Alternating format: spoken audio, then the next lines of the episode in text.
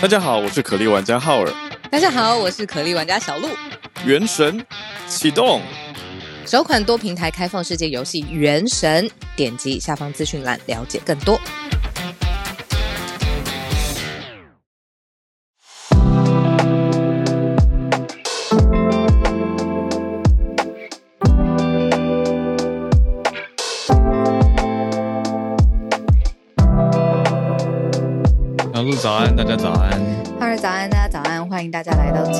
九月二十七号星期二的全球串联早安新闻。嗨，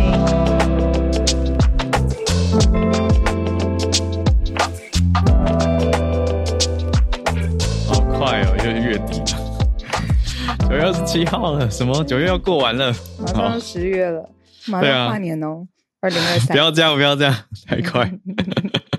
刚刚听友很可爱，我看到听友在聊天室写说赶上了，就是一种很很开心的感觉。今天大家好像动作比较快一点点，有跟昨天比的。有，我觉得礼拜二可能比礼拜一好。礼拜一起床太辛苦了，我觉得。九月的最后一个礼拜，好，我们来跟大家聊一个聊一个讲讲到是辛苦，我觉得算是一个嗯，听了会觉得不知道该说谁辛苦的一个题目。昨天好像就看到这一题了。对啊，我看到其实是很惊讶的一题，所以我觉得它跟我们的社会脉动息息相关，所以应该可以放在社群题吧。好，讲更高一点，嗯甚至讲国家安全都可以哦。对，完全可以，国家安全绝对是。嗯中科院讲的是对啊，中科院的题目，国家中山科学研究院，大家应该知道，就是我们的军事研究单位嘛，嗯嗯嗯，科军事科技的研发单位，呃，出了一个事情，简单说呢，就是有一位技术师，他二零一八一九年的时候有下载一些。呃，国家列定为机密档案类型的资料到他的个人资料夹，那里面多机密的哎都是嗯对啊，都是一些国家类研究的科技，比如说无人登月的无人登月机，还有嗯垂直发射的反潜火箭，嗯就反潜艇的火箭。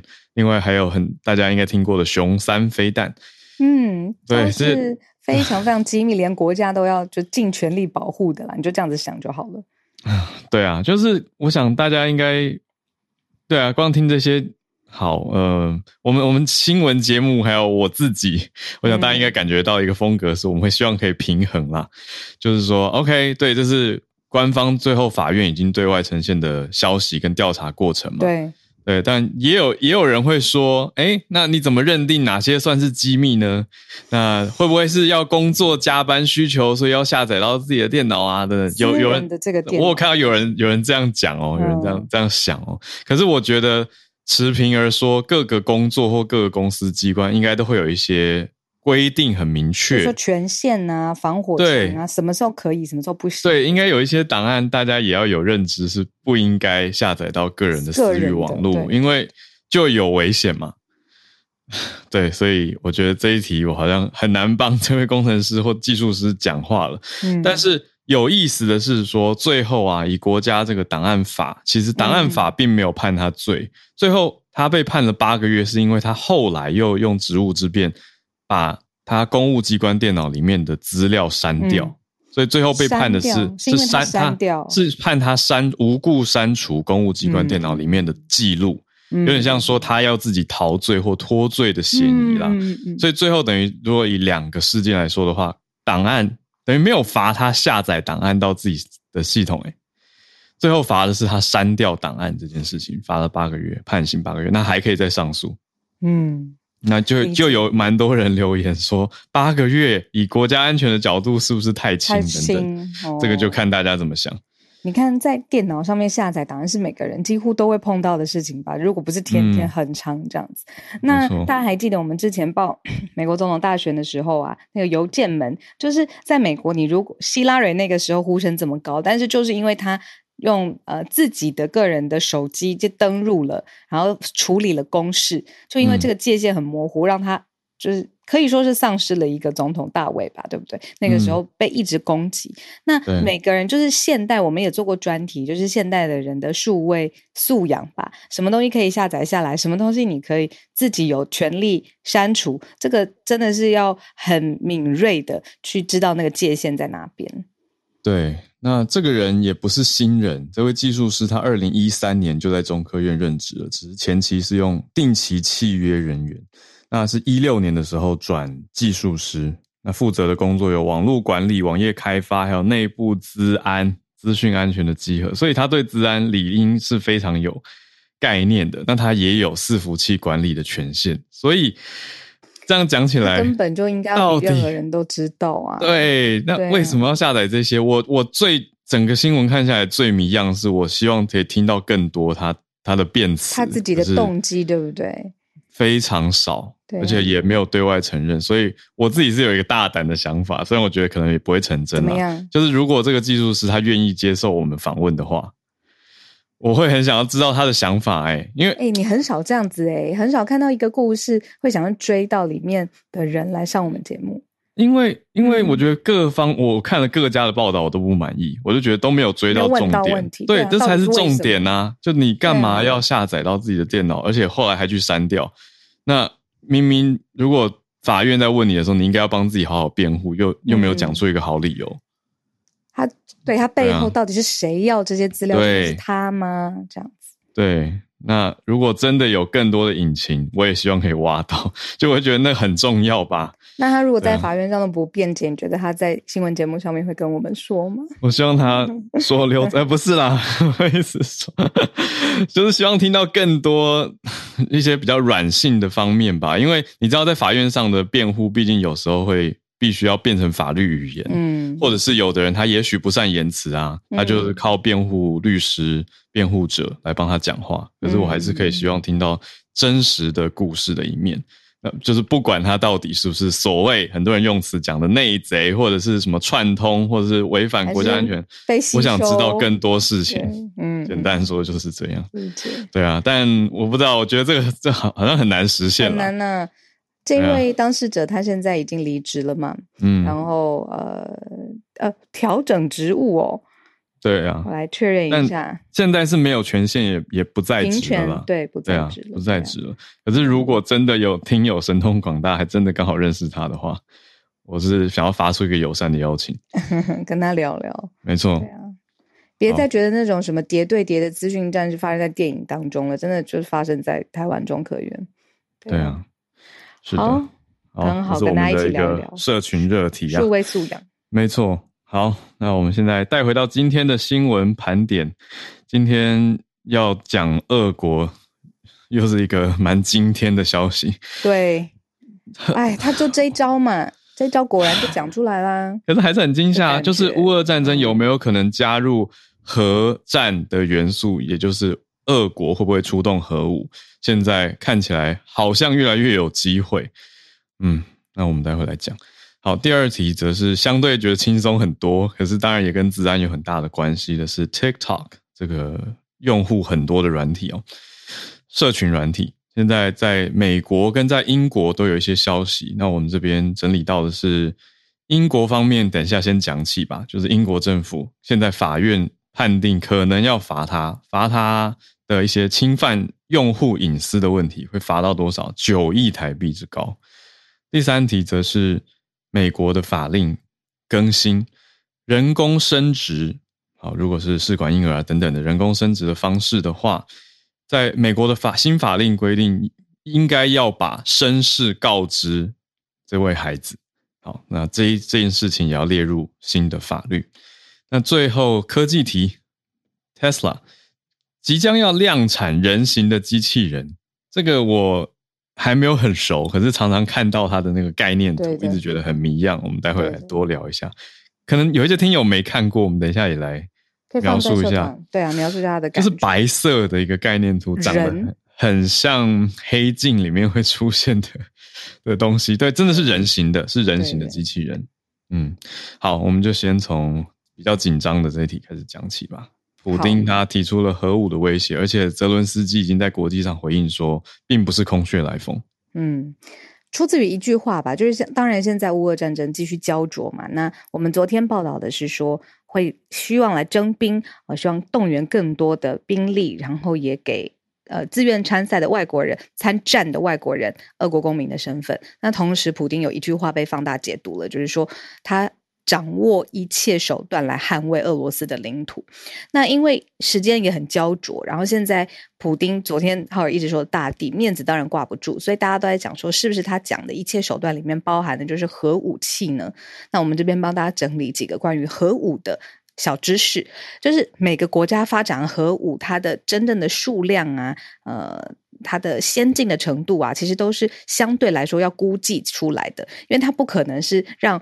其他国家知道自己确确实实的军事的实力，但是估计出来呢，说现在呃，俄罗斯大概有五千九百七十七，就算六千枚核弹，然后可以引发核爆炸的装置是。就六千，大概六千。那其中呢，有一千五百枚是退役，然后马上要拆除的核弹头。所以你就大概估说，大概是有四千五百枚核弹头都是战略核武器，包含了像是弹呃弹道导弹或者是火箭来进行远距离的攻击。那其他就是发展的国家。是怎么样呢？全世界现在有九个国家是有核武的。嗯，我们想到俄国就会想到中国，没错，中国的确有。想到中国，我就想到北韩。好，那继续，这当然就是跟亚洲有关。那法国、印度、以色列、巴基斯坦、美国跟英国都有。好，但是其中呢，包括在中国在内，其实是有呃，全世界一百九十一个国家签署了一个不扩散核武器的条约，简称是 NPT，就是在核武这件事情上面。互相牵制啦，不要再继续发展。那有没有这样子做，未得知。嗯，那所以就是说，现在好像在讨论乌俄战争的时候，剩下焦灼之后的一招，有没有可能核武变成威胁？啊，普丁的最后一招会不会这样子出？现在大家是觉得说，这可能性是越往那边偏。对，所以会让人蛮蛮担心的了。那 Zelensky 他等于已经在国际上也有有媒体就来问他这一题了嘛？那他就说他认为是有可能性的，他觉得这不是空穴来风，所以他当然就是掌握了非常多情资的对战方的领导领导者啊，所以他这样子的回应，我觉得也是坐实了，也不是坐实了，应该叫是证实，间接证实了俄国这样子的意思或者是发展方向，会让让大家真的是蛮担心的。那这边就补充，就是英国的《卫报》提出了一个观点，我觉得很重要，就是说现在美国它最大的责任，之前一直是希望，比如乌克兰胜利，然后保持乌克兰呃乌东呃这些整个领土完整，有民主的想法自觉，但是现在是说，如果这个核武威胁嗯迫在眉睫，拜登他的。主要目标变成是不要让核战争爆发，这两个角角度跟切入点是完全不一样的。如果乌俄战争画下句点，那欧美就算不承认这些俄国战争的区域，就领土这些纠纷等等，但是这个核武造成的后续的威力其实是更大范围，呃，全球可能需要承受的。所以现在对于美国来说，这个战略上面的评估角度可能也有所不一样。这是英国卫报指出的一个新的焦点。嗯，对啊，就会觉得只要一颗核弹就对呀，完完完全全的改变世界，就觉得这些核武看到这种每次看到军武盘点都让人很紧张。那尤其如果看到俄国它的核弹头数统计起来是最高的，比北约加起来还多的时候，就会觉得哇，对。不过以国家之间相比的话。俄国五九七七，那美国五四二八，嗯，都很多，对啊，对。那相比之下，反而是法国跟英国就是各九两百多枚，嗯，那相对就是少比较多的。那中国呢，三百五，也稍微 跟大家补充一下。讲到俄国跟美国，小补充，我我瞄到的一题就是，普丁有对外放一个消息，说他现在要准许 Snowden，大家应该还记得 Snowden 吧？就是美国算是对美国情报单位对对抗的，或是泄露资讯的人，史诺登档案。对，那对 Snowden 如何呢？就是新消息是说，俄国也传出释出说要给 Snowden 公民权，欢迎他当俄国人这样子的消息。就跟核武打差不多是同一天发出的消息，嗯嗯嗯嗯。就会觉得这是你知道有一种不同层次在发不同消息的、嗯嗯嗯。的感觉，但是很明白就是要跟美国等等的势力去做对抗。嗯，对啊，啊，好，所以 这一题真是惊吓，就希望有这些你嘴口头讲讲威吓，不要真的发生啊，嗯嗯真的是只能这样内心希望。好，我们来讲一下 TikTok 吧，跟大家嗯用户日常可能更紧密相关。这个 TikTok 这一题，我我昨天呢，在那嗯个一个晚餐餐会上面呢、也跟浩尔聊聊，就是好像有蛮熟悉 TikTok 公司在发展的，呃。个算是内幕消息吗？但这是一个趋势啦，应该可以跟大家一起讨论。嗯就说 TikTok 它现在当然内容生成非常非常丰富，但他们现在会去买 IP，哦，例如说《火影忍者》，随便，嗯他把整个 IP 买下来，然后他可以透过这种呃，因为他有 IP 了，所以他可以用 AI 生成更多的内容，然后让用户更粘着。然后他们以后是想要发展，就是说每个人的 algorithm 就是什么推荐你的这个 algorithm 是可以互相交互的。比如说我喜欢美少女战士，呃，哈尔喜欢呃。这个火影忍者，然后在 TikTok 上面的平台上面，好，我等一下，等我们等下来聊一下。对，哦，对不起，辛苦辛苦。嗯实在嗯是，不太好。好，我喜欢猎人啦。好，你喜欢猎人，然后我喜欢美少女战士。那我虽们两然很久没有没有更新了，富坚义博。好，我们两套的这个演算法好像可以在上面互相沟通。我昨天没有，嗯我昨天没有听得很仔细，因为对方来说嗯这是未来五年、十年的计划，嗯就是还很前瞻这样子。但是他现在第一步就是要布局很多的 IP 都要买到这个 TikTok 的旗下。我听了就觉得，虽然听到似懂非懂，但就觉得啊，好像有点聪明这样子。我觉得关于 AI 生成这件事情，不不明觉 厉哦，不明觉厉，不明觉厉。AI 生成这件事越来越有谱了，而且越来越，呃，我虽然我们要本来要讲 TikTok，可是我补充一个，就是我们在研究 Podcast 的发展的时候，我也找到了一个有点猛的一个软体公司，它叫做呃 Descript。呃，有人说是叫应该叫 Descript，有人说是 Descript，反反反正就是 D S C R I P T。它可以做什么？它就是用 AI 生成，等于它先好，假设我们节目是用英文做的话，它可以把我们节目的文字稿全部抓出来，然后我们可以用打字的来补上我们漏掉讲的话，那很好啊，是很方便啦。对，而且用文字就可以完成剪接了，就不用去对画面，我们用文字打完，它就把你整个 podcast 剪好了。天哪，救星！对对 podcaster 来说非常方便啊。可是我觉得另一方面也是会让人担心造假嘛，因为它等于抓了你够多的资料以后，它就可以用演算法去推论你的声音念哪一个字的时候应该是什么样，而且会尽量用技术让它做的很合理。嗯，所以套回我们这一题，如果好 TikTok 的这个 IP 发展方向为真的话，嗯，这个 AI 生成很可以理解啊，就你只要灌入足够的图档，对啊，IP 就可以就可以把猎人画完了。没错，然后生成更多的这一集又下一集的，对啊。甚至你可能说说不定之后更先进的技术，就是输入文字脚本就可以完成绘图，嗯嗯嗯，对啊，就帮绘师省时间。他们还认为说内容就是王道，但是你要生产那么多好看的内容，你当然有主角，所以他去买 IP，那嗯。IP 故事怎么发展丢给 AI。嗯，哦，我相信他可能是因为也看到用户的使用习惯，知道他喜欢哪种类型，这个也可以帮助内容的生成。那 IP 已经买回来了嘛？那内容生成哦怎么样，就就看用户的好。你看多可怕！嗯然后继续看大家的成效，对啊观看成效来没决错没错定要往什么方向去制作。没错，没错，超合理，没错超合理。好啦，我们讲回这题，刚刚都是刚刚都是参会的时候的消息哈、哦，对对对，跟大家闲聊闲聊中聊一聊，聊一聊。好，我不是们正式商业报道。对，那现在正式有得知的消息是，英国的资讯监管当局已经通知了 TikTok，说因为调查发现 TikTok 这个应用程式怎么样呢？它没有保护好平台上面的儿童用户隐私，所以违反了英国的资料保护法，没错，可能会遭开罚，那可能会罚到新台币九亿元之谱，就是很两千七百万英镑，对，超级高，嗯。对，但是也还在上诉中啊，哦，所以还没有定案，所以是说可能罚到，那是一个警惕的概念。嗯，那帮大家补充就是说，因为 TikTok 跟抖音啊，大家可能有的时候会混用，但是其实对于从国家安全疑虑的角度来说，这两个真的要分开，因为他们母体不一样。比如说，呃，TikTok、抖音好来看，抖音它的母公司是以前叫字节跳动 ByteDance 的公司，那它是在中国发起的，但是呢。你记不记得川普时期就一直在说要用国家的法律禁用禁用抖音？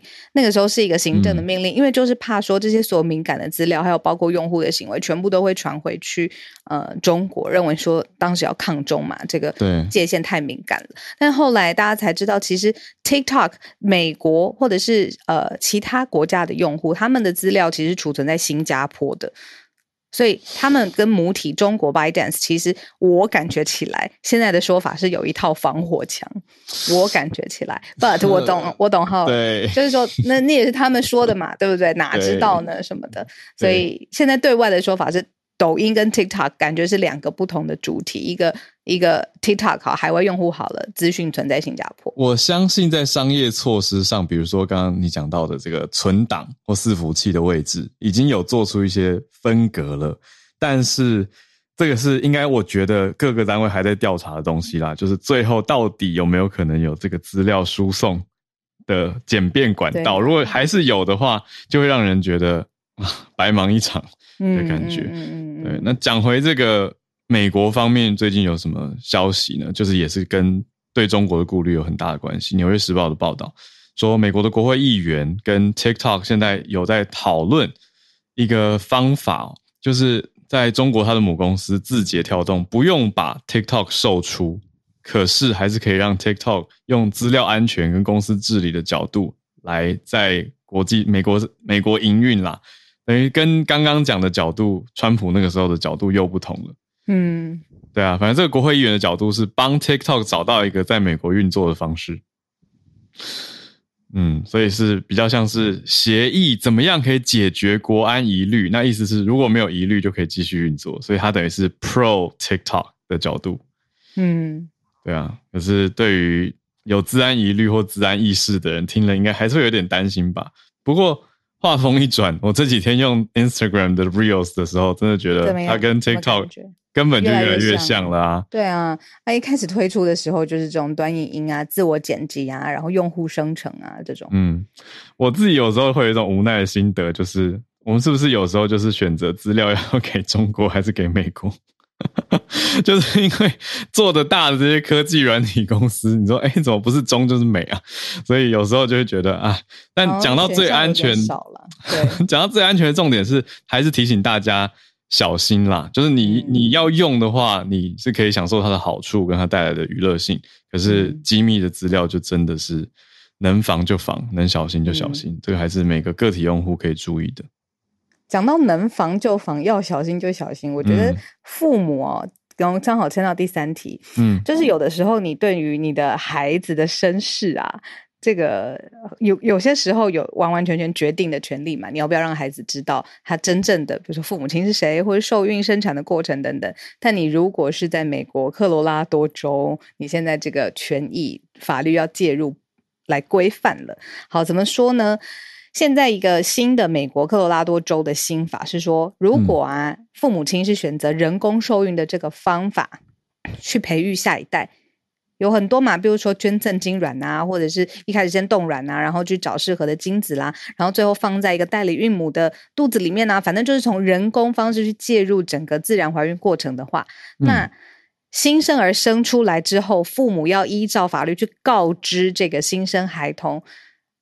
你是人工受孕得来的哦。他说，他们认为说告知人工生殖子女的真实真实的分享，是对于他们的心理健康跟健全发展是有帮助的。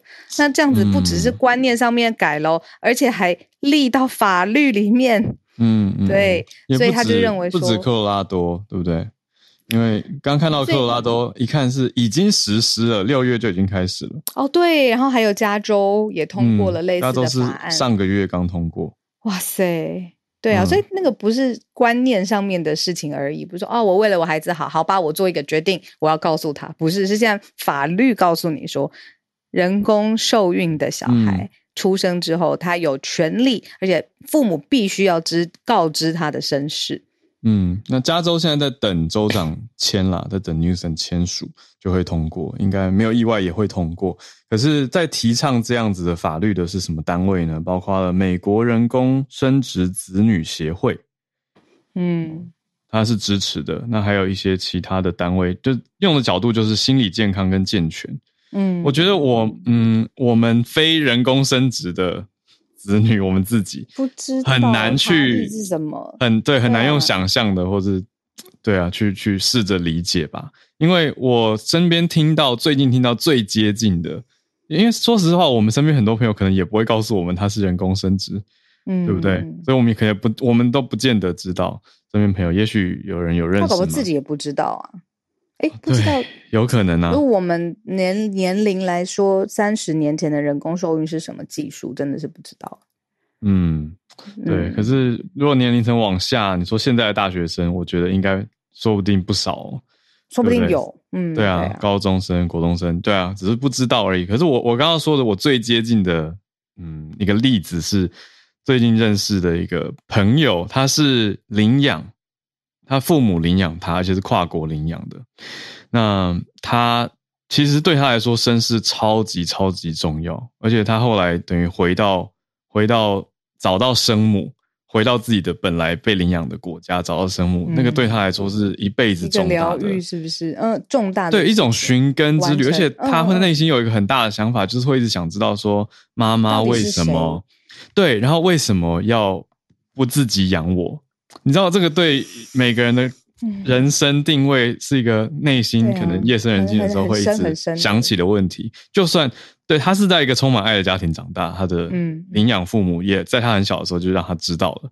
可是，对我觉得可以拿来呼应这一题吧，就是大家可以跟我们一起多一点试着去理解。嗯，因为乍听会觉得啊，这个也要规定在法律里面，会不会太强制人家家庭的互动跟沟通了？嗯嗯，可是。如果这样子的各方研究，还有你说人工生殖子女协会都提出来，嗯，也许不不不乏是一个好的方式，嗯，所以就多多理解吧。对，因为我听完那个朋友的故事是很震撼的，嗯，会觉得哇，我又好像多体会了一个很不一样的人生的感觉。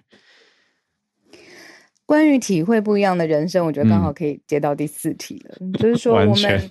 我们的人生的确是你要掌握在自己的手中，有的时候需要一些协助。那当然，机器人这个概念呢，就是原本是开始来帮助人类嘛，至少帮助人类生活，去提高效率等等。所以，像嗯，我们之前常常报道，就是小米啊，嗯，Boston Dynamics 波士顿动力、NASA，他们其实都有投入，就制作像人一样的机器人，就是它有四肢，然后有双足这样子。那最新的跟大家报道的消息是说。Tesla 的执行长 Elon Musk，他呢表示说，九月三十号呢，美国应该是有一个人工智慧日吧 AI Day，他们会亮相一个两只脚的机器人 Optimus，然后希望明年开始量产。看一下它的呃这个样子，真的跟人很像，然后穿的是白色未来科技感的衣服，你去想象说是极简的钢铁人。然后更瘦，蛮像的，蛮像的。对，这样子。然后，那它非常非常的贵哦。就是我给大家一个嗯参考点好了，就是机器人世界上最最早的呃非扫地机器人，嗯，机器人哦，非扫地型的叫 iRobot，然后它是二零二零年销售超过三千万台，嗯。哇塞，没有啦，就是扫地机器人嘛，就是它啦，就是 iRobot，就扫地机器人，三千万台，对。OK，所以这是目前商业上全球卖的最好的机器人，就是在跟大家家里面扫地的那种。没错，圆形的，然后扫地。但它的售价呢，怎么样低？怎么样杀价？怎么样？呃，去三千万台其实比我想的少哎，真的吗？因为因为它是累积销量哎，哦，累积销量全球才三千万台。哦，全球有六十亿人口嘛？对啊，因为还是偏贵，偏贵。他说怎么样都没有办法低于一千一千美元，就三万块嘛，来来来销售这样子。那现在更更何况这种人形的这种机器人，那又贵又要生产，到底是为了什么？结果呢？答案就是说，其实真的是很符合我们在影视做。作品当中会看到的未来生活的想象，你会需要有人陪伴，需要有人告诉你，机械公敌多早以前就有了，然后对不对？提高你生活上面的效率、舒适感、陪伴感，陪你去医院，嗯，移动等等的。现在这件事情是狂人伊朗马斯要跳下来做。说实话，他做的这个叫 Tesla Bot 或是 Optimus，真的就很明显会让人有一种那个就是恐怖谷理论嘛。就是它有点像人，但它又不完全的像人，就让大家有一点会会有点担忧感。因为你看，像前之前我们讲过软银的机器人 Pepper，对，或者是像一些对，就是很可爱、圆圆小小的，然后它它的高度大概是到人的小腿，或者最多你说大腿段，所以你就知道它是一个服务型的机器人。它是虽然都叫机器人，可是它明显是一个服务机。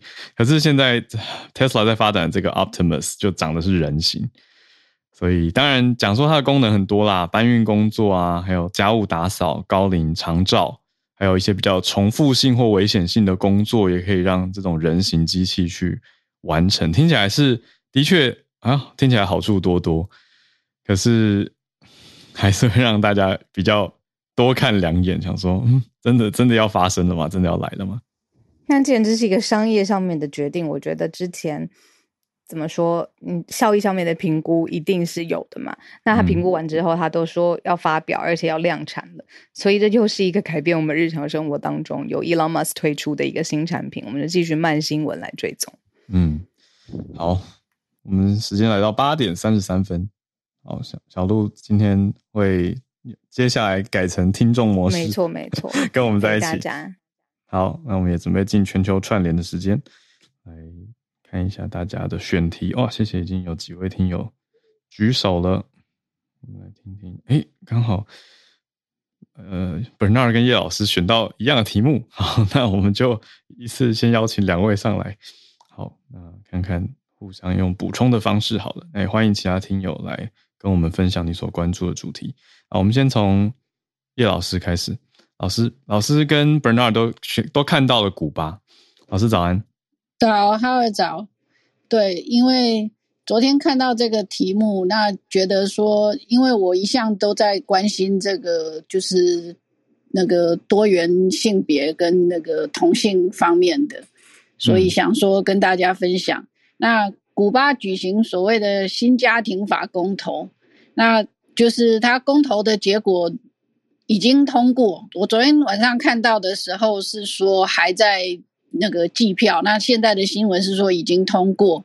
嗯，那通过以后会有什么影响呢？就是同性婚姻会合法化，然后同性伴侣也可以进行收养。哦，那那个代理孕母也合法化，但是是非商业性的代理孕母。嗯，对，那就是说，目前的开票结果是六十六 percent 的这个选票支持所谓的新家庭法。嗯，对，那当然就是说，我觉得就是我看到这个，我的感觉是觉得说，在呃瑞典跟意大利开始向右转的时候，嗯嗯，古巴继续向左转。我也在想这件事情。尤其因为古巴，古巴大家好，第一个刻板印象好，或传统印象会觉得它很保守。第二个是它的宗教组成，在应该说到现在，罗马天主教还是第一大宗教，可是跟意大利现在的走向就蛮不一样的。对对，嗯，而且很有意思的是，他们其实十六岁以上的人民就可以参加公投了。哦，这么年轻？对，就是我们现在是十八岁以上可以参加公投。嗯。那要二十岁以上才有投票权。那那个，对这次，不过我想那个听友应该，我们这个房间里面的听友应该比较知道吧？就是这一次的这个台湾的地方选举，还有牵涉到一个，就是要投票决定给十八到二十岁，嗯，是应该说十八跟十九岁的那个年轻人。那个就是投票权，就是不只是可以投，对对对，不只是可以投公投，也可以投这个那个政治的，就是地方选举的投票跟国家选举的投票等等。对，那只是好像提早两岁，提早两年，十八十九对对只是好像现在为了这个，我觉得今年的那个选举，大概呃这个什么 keyword 大概是论文，还有学历啊。对最近最近还有绯闻，我想二十几年前的绯闻，我的天呐！对啊，就是感觉这个真正重要的事情好像都被淹没了，都在吵这些，都在吵这些事情。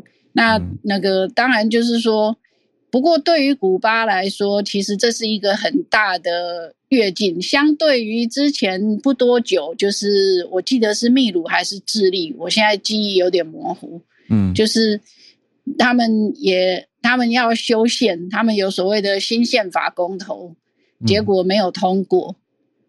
那古巴这是一个很大的一步，就是很大的跃进，因为事实上他们在一九六零跟一九七零年代的时候，同性恋还是会被送去劳改。嗯对，所以这是很大的一步跃进。那当然就是说，站在我的角度，我是觉得很很欢迎世界上又有一个国家可以支持这个同性婚姻。嗯，对，好，谢谢叶老师。我想说，看看 Bernard 有没有不一样的切点，或者关注到的消息面，也可以补充给大家。好，嗨 Bernard，早安安。好，就呃，对，刚刚叶老师讲的，就是其实有有跟我讲的是有一点已经重叠了，所以我就不、我就不讲那么多。大家其实我就讲一些稍微一些背景跟一些那个就是呃里面的一些数据好了。就这一次呢，其实这个公投了，其实就呃八选民呢就有八百四十万，然后有七十四个 percent，其实有三就四分之三的人已经参加了公投。然后在刚刚讲到了，有六十六点九 percent，就是三分之二的人已经嗯支持修改了这次的家那个家庭法的修改。嗯然后呃，其实刚刚就讲到说，其实那个革命，那个因为那个时候革命时间就是那个因呃。台湾翻译是卡斯楚，对，卡斯楚年年代的时候，其实因为这刚革命开之后，其实因为劳因为需要劳动力的关系，其实需要呃就是生就是需要就是人需要人劳力，所以需要是人，因为那个呃这一次因为同性。呃，同这些同性伴侣的话，其实不会，就是用比较传统保守的角度来讲，就是他不会那个，就是呃增加人丁。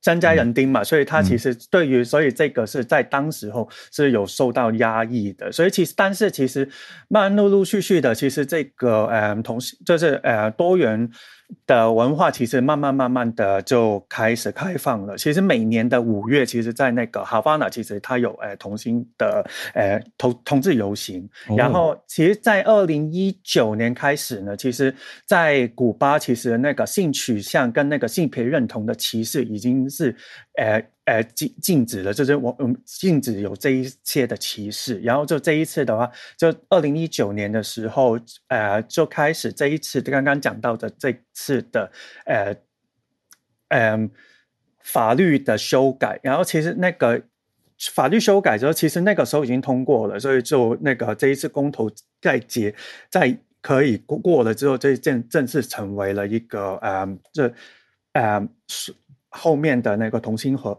同性婚姻合法等等之类的东西可以继续走下去。嗯，哦，哇，谢谢 Bernard 的补充，等于是说，让我们听到了这几年来的持续都有在推进跟发展了，它不是一个瞬间翻盘的事情。那所以各方媒体的确也是呈现现在这样子的状态。那刚听下来的这个投票率还不不少诶、因为古巴人口其实没有到很多，古巴大概一千一百多万人口，嗯，那有投票权的人当中，投票出席投票的人的确比例还蛮高。谢谢 Bernard 跟叶老师一起，刚好都选到同一题，那从不同的面向补充给我们。好，那我们继续连线到下一位听友是也在香港 Christine，早安。Hello，早安啊、今天想跟大家分享一个跟欧盟呃可持续金融呃发展的一个政策有关的消息，那就是呃在上周的时候，有五间环保团体呃向这个欧盟去就他们的分类法。就是他们的 EU E- European Union Taxonomy 去提出一个呃法律上的挑战。那、我不知道大家我忘记这里呃之前有没有提过，就是大约在七月的时候，那欧洲议会呢，他们就呃呃通过了一项法案，就是把呃天然气还有核能去纳入在 taxonomy 呃一呃欧盟的分类法里面，呃作为一个绿色还有可续的。呃，一种经济活动。那呃，先讲一讲分类法的背景吧。那其实分类法是在可持续金融呃政策里面一个非常重要重要的部分，因为基本上这个分类法就定义了哪一些经济活动是绿色。就是哪一些是可续金融的，那他们就给了他一个 labeling。那这个跟呃在披露相关信息、披露相关 disclosure 方面的政策也是息息相关。就例如你想象，就可能上市企业啊，或者所有以后的大公司都必须呃披露他们呃公司里面的业务有多少的 percent 是来自于呃呃绿色或者是可续的呃经济活动。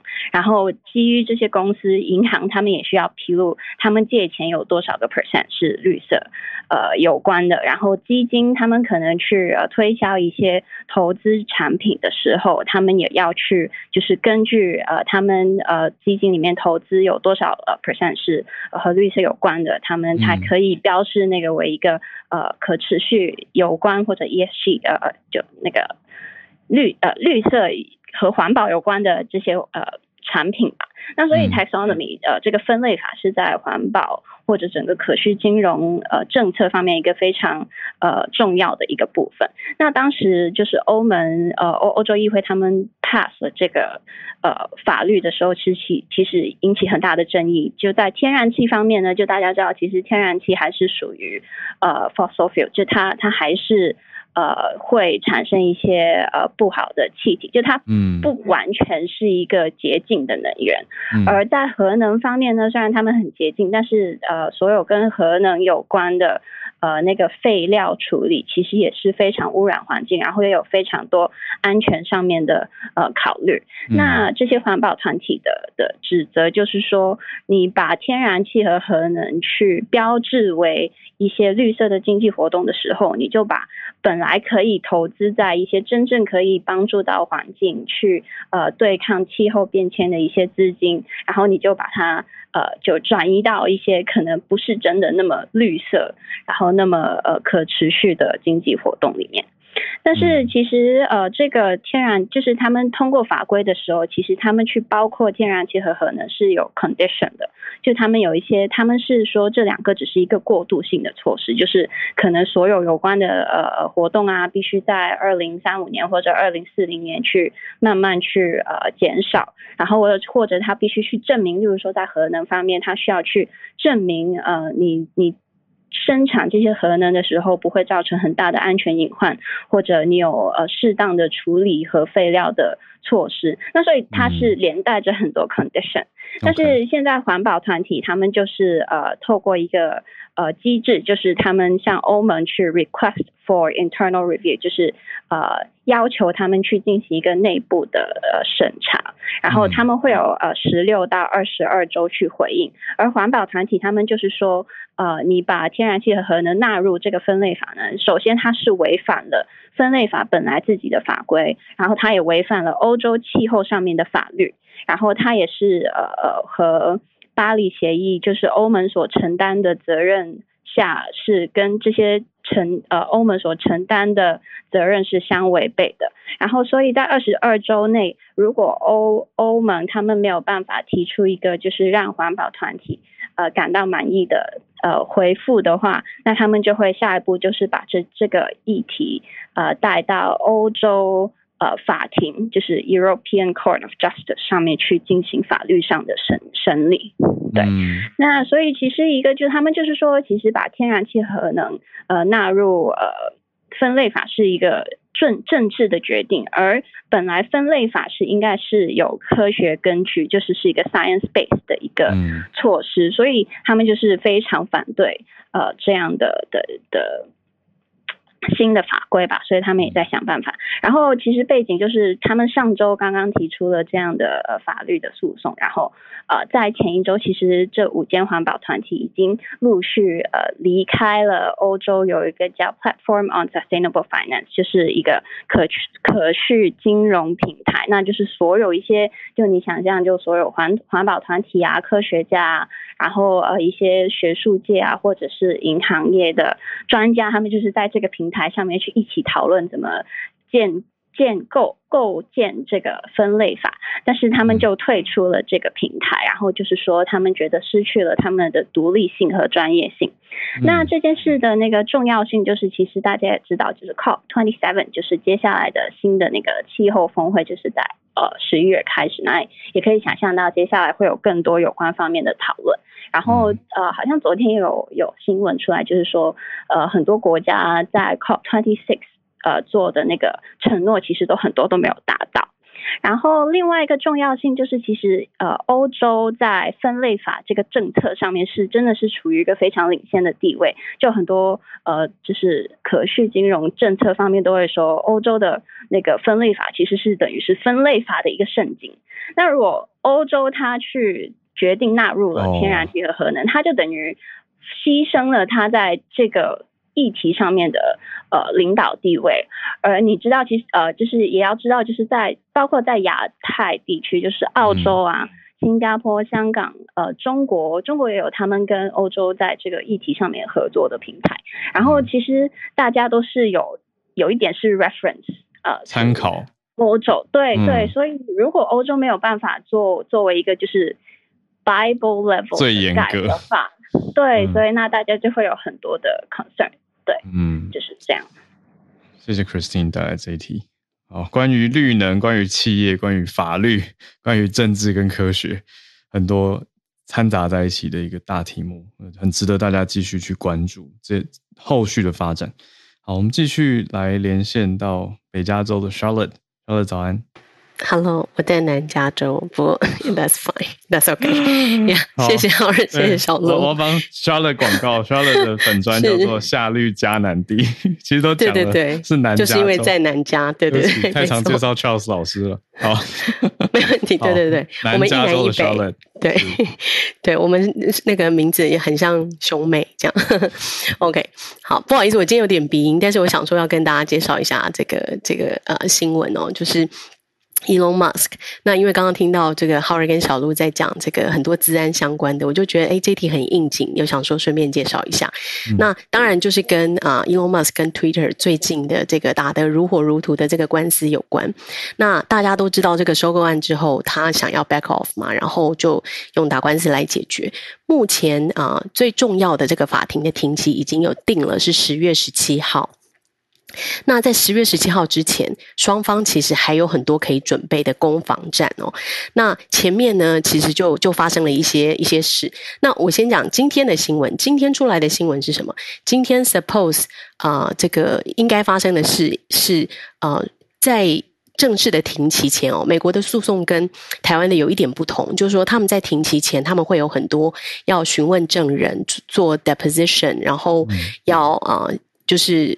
呃，出示一些文件，然后呃，Twitter 应该来 interview 这个啊，Elon Musk 跟这个啊 Tesla 这边的一些人，然后双方的互相要有一些 interview 的情况。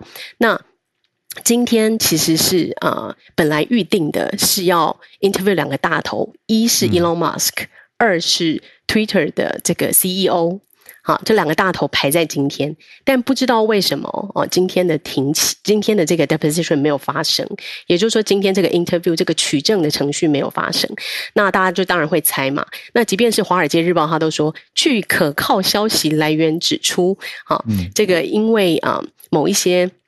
Personal reason 或者是一些 family reason 哦，这个 reschedule，呃，双方没有谈和解哦，因为很多人会担心说，哎，你有一个程序突然取消，是不是因为你们双方达成和解？那他们其实就是哎，马上出来澄清说，呃，是因为有一些其他因素取消，但是我们没有达成和解。好，那回到治安的部分，有一个非常非常重要的关键，也会成为这个诉讼啊最大的关键吧，就是。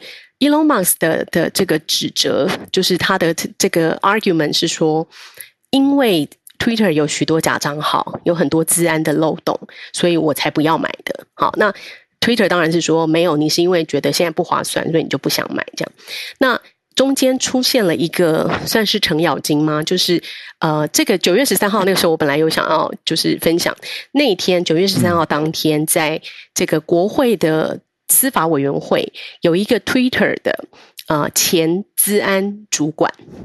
这个跟刚刚大家讲张呃那个刚刚讲中科院有点像，前治安主管跟国会议员做听证，然后他在上面 test testify 说啊，Twitter 是一个把这个 profit seeking 盈利摆在治安前面的一个公司，在啊 FBI 就是通知他们说啊，这个 Twitter 的治安系统其实有一个有外国的 agent。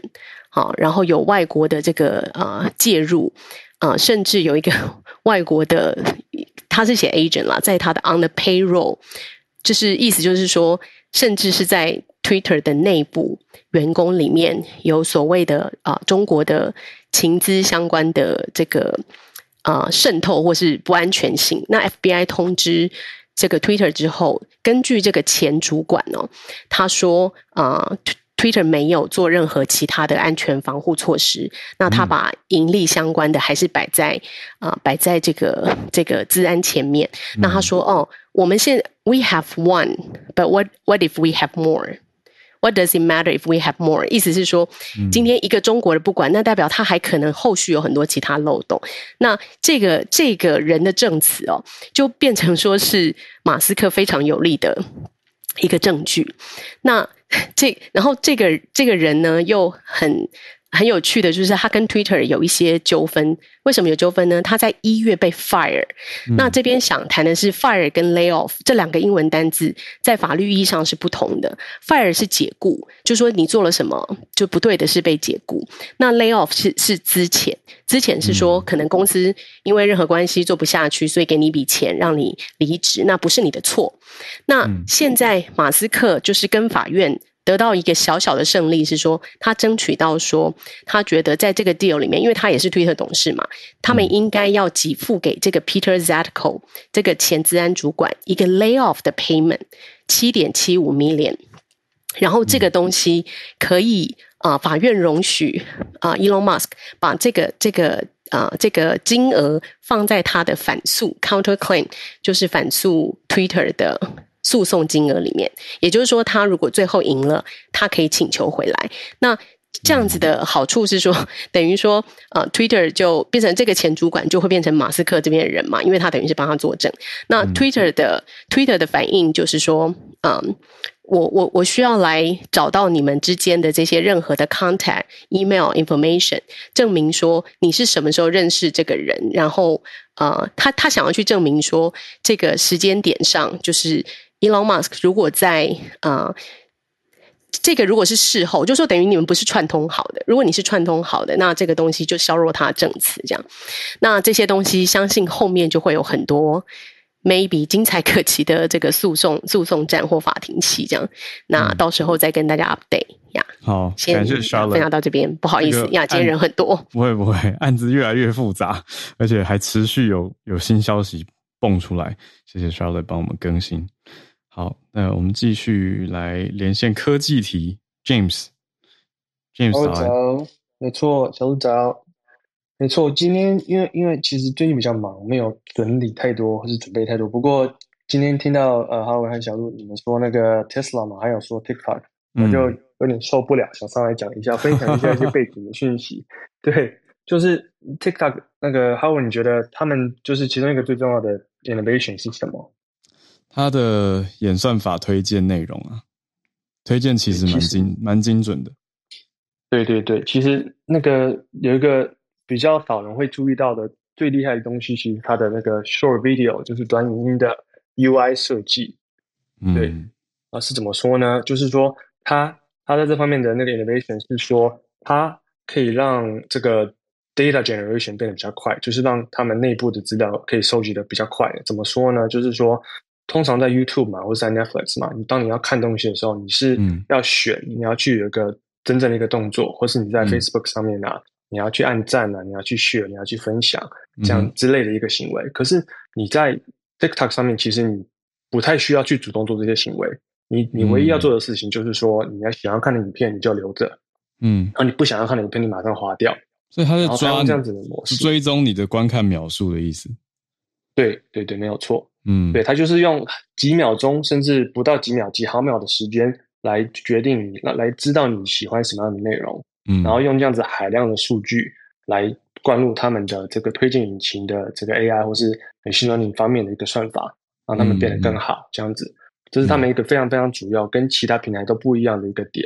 然后，Google 和 Facebook 呢，其实在啊目前来说都是比较 active 的那种 UI 设计嘛，就是你要去搜寻啊，你要去真正给他说你喜欢什么东西，然后他们再把这些东西呢整合，然后给你贴一些标签嘛，你是男的，你是女的，你几岁，你是什么宗教什么之类的，嗯，然后再给你推送一些讯息。然后 TikTok 呢是反而就是有一方面稍微啊省去了这些步骤。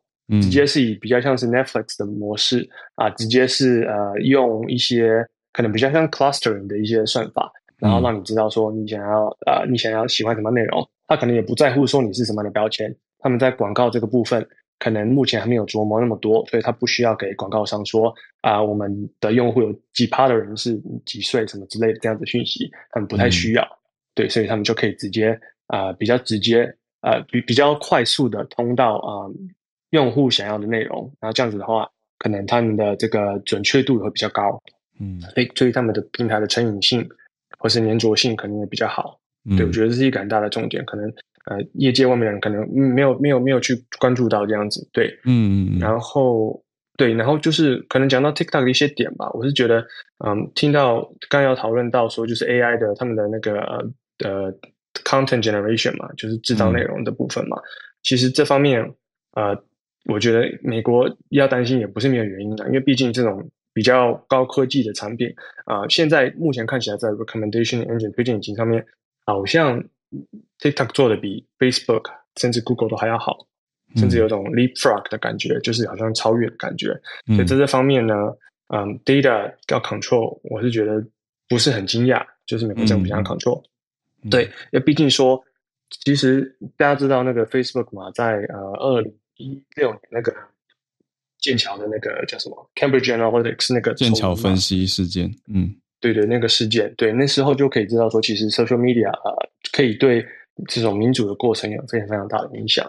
对啊，当你有一个这这么热的一个平台，然后又是这种呃我们下一代很常使用的一个平台。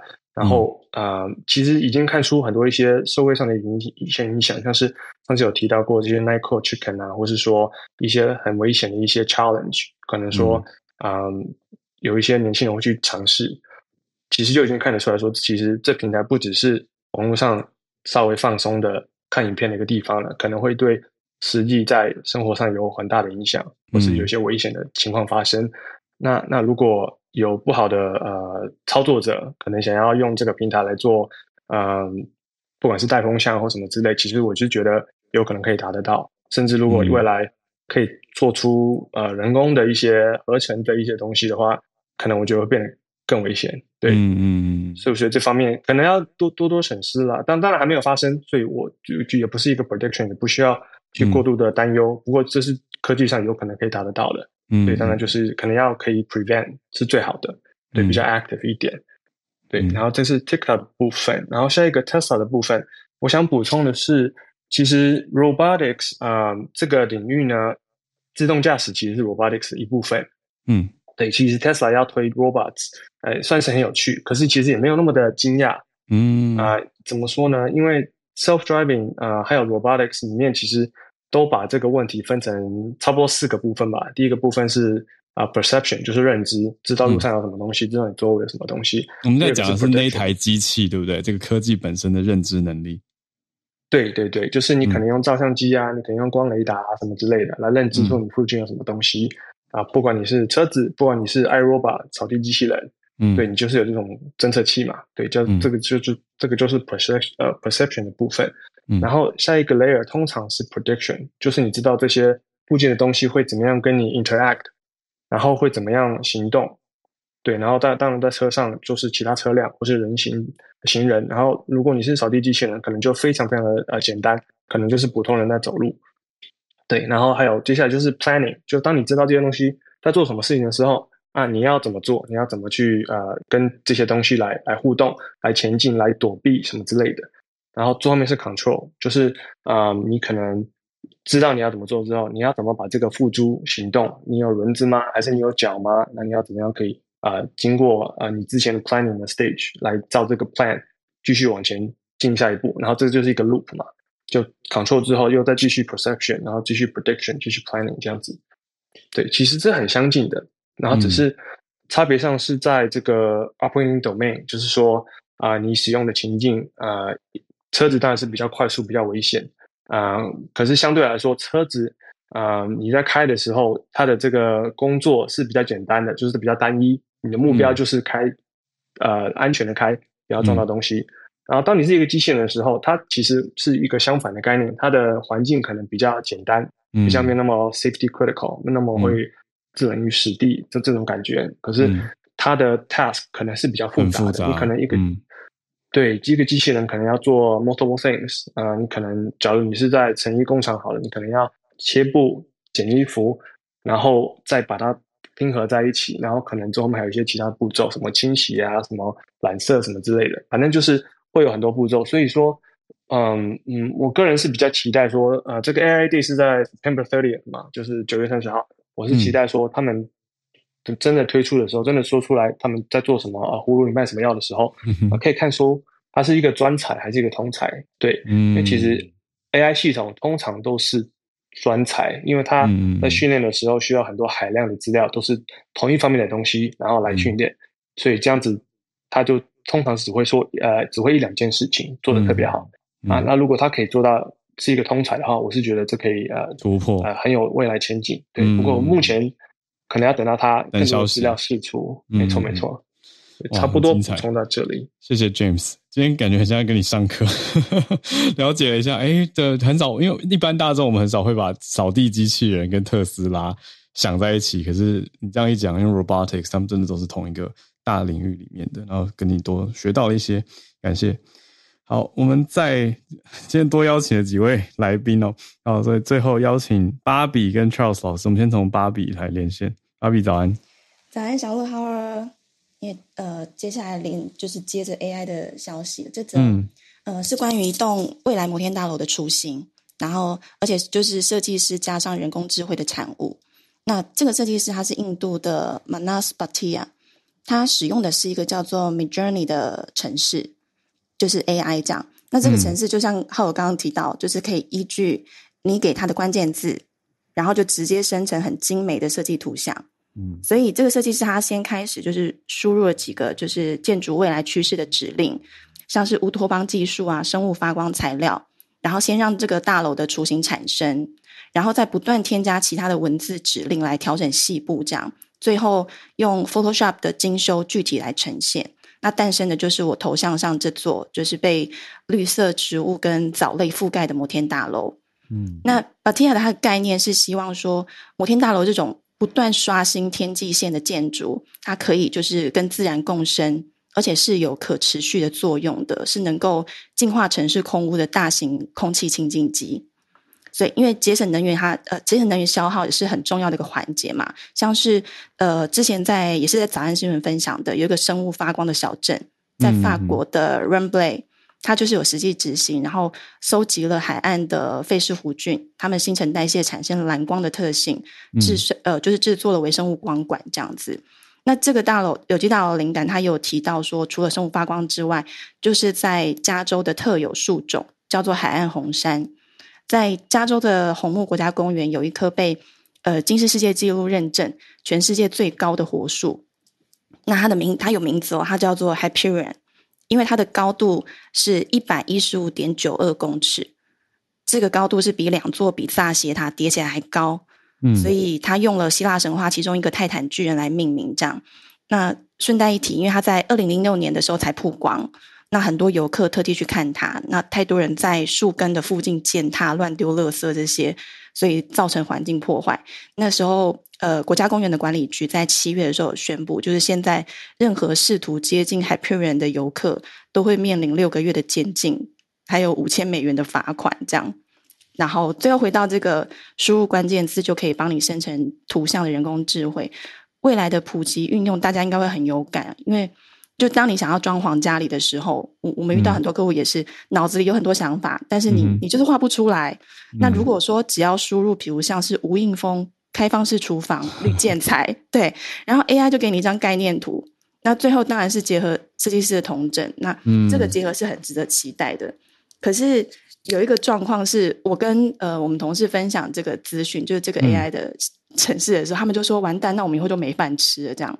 因为它那么简单就画出图来，可是因为这当中还是要去细节的调整，而且还有对还有很多现场动态的一些做不做得出来也是没错没错对。但是最近在美国科罗拉多州有一个艺术竞赛，就发生了一件事情，有一个呃叫做 Jason Allen，嗯，他的一幅画作就是拿下了首奖。可是他事后发表感言的时候呢，他才就是大家才知道说，他这幅画也是用这个 Midjourney 画出来的。嗯，就是就是大家想说，你怎么可以用 AI 的系统去参赛？这样有些人就指责这个是一种作弊，这样子。嗯，那可是有些人也认为说，这个就是一个艺术的进程，就是你不能只是一直徒手画，那你可能可以混合一些就是工具，对工具去制作，那就是考验大家的想象力，然后结合 AI 嘛，所以。就是有不同的思辨产生这样子，嗯，然后最后如果就是对未来式摩天楼的大楼设计有兴趣的朋友，除了可以搜寻 CNN 放在呃 Style 专栏这篇报道之外，还有一个美国杂志叫做 Evolo，他们的呃摩天大楼设计比赛一直都在持续的进行中，然后有各国建筑师的设计投稿，可以看到很多精彩的创意。嗯，以上跟大家分享。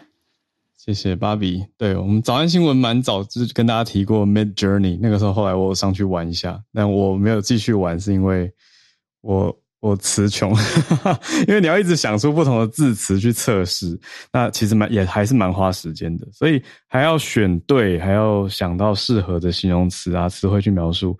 我会说，它还是考验的创作者或使用者的应用方法跟想象力。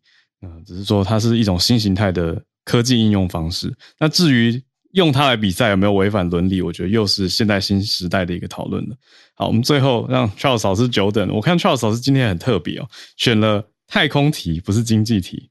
老师早安。对，哎，Hello，Hello，早安，小早安。就是很快的分享一下，对，就是啊，就是个这是刚啊发生在差不多一个小时之前的事情吧。我跟我儿子在看，啊，就是有一颗美国太空总署 NASA 十个月前发射的一个飞行器 DART。以每小时一万五千英里的速度撞击了距离地球六百八十万英里以外的一个小行星，小行星叫做 Dimorphos。那这个算是任务圆满达成。这个任务叫做 DART，就是它是一个算是一个地球防御系统的测试吧。那这个系统在防止有任何陨石或是行星撞入地球，造成世界末日。那这个任务也标志着这个世界上首次呃，这行使用这个人人为的方式来改变啊任何天体的运动。那它这个飞行器大概是一个贩卖机大小，然后佩戴这个太阳能板，然后是在十个月前发射的。那 Demorphos 呢，它撞上这个小行星大概是一个足球场大。然后这个大家如果有兴趣的话，可以到这个啊到 YouTube 去看去去看回播。那到了这个项目的全部成本大概三点三亿美元，这个算是一个在 NASA 的这个成本里面算是很小的一个 project。哦，这个成功达成，大家都很高兴。这个相较相较起来的话，之前的火星毅力号 Perseverance 大概是二十七亿。所以说这个算是一个小成本，对，算是蛮便宜的一个 一个计划。好，那就是分享到这里，谢谢。老师，你刚是说贩卖机的大小是饮料贩卖机嘛？然后去撞一个足球场？对对，就是用这个啊，这样很以小博大不是吗？还是它是用靠速度？对，它是靠速度，它是希望能够改变它一进行的轨迹，因为它距离很远嘛。如果在六六百多呃多多英里，六百多万英里之外，它改变一点点，然后就可以是。到到六百英里之后就可以改变，就不要撞向地球了。对对对，它只要改变一点点的航道，就可以就可以改变整个地球的命运。不过这个就是说，他是说这个这颗小行星完全是测试，就是它并没有要撞向地球，嗯然后或者说它撞撞撞开之后，如果说有任何的碎片，也不会对地球任何的危害，这样子。是一颗无辜的小行星，实验品会不会会不会看到外星人说哦 no？那又有更多延伸的研究了，就可以延续我们昨天的题目。好。非常谢谢 Charles 老师啊，谢谢今天所有来跟我们串联的来宾，让我们今天又有了非常丰富的内容，从叶老师 Bernard 的古巴到 Christine 的欧盟环保认定，到底天然气跟核能算不算绿能呢？然后到 Charlotte 帮我们更新了推特案的后续新发展，然后 James 的。Robotics 课程，还有芭比的建筑 AI，到 Charles 老师的这个小行星撞击，很精彩、很丰富，谢谢大家。那也希望大家继续跟我们继续收听啦，就继续收听我们的全球串联早安新闻。明天礼拜三时间继续早上八点准时会 live 串联，也欢迎大家继续支持我们的 Podcast，都可以写消息来给我们。好像听说小编有收到新的听众来信，我们在接下来几天再跟大家分享。谢谢大家，我们明天见，拜拜。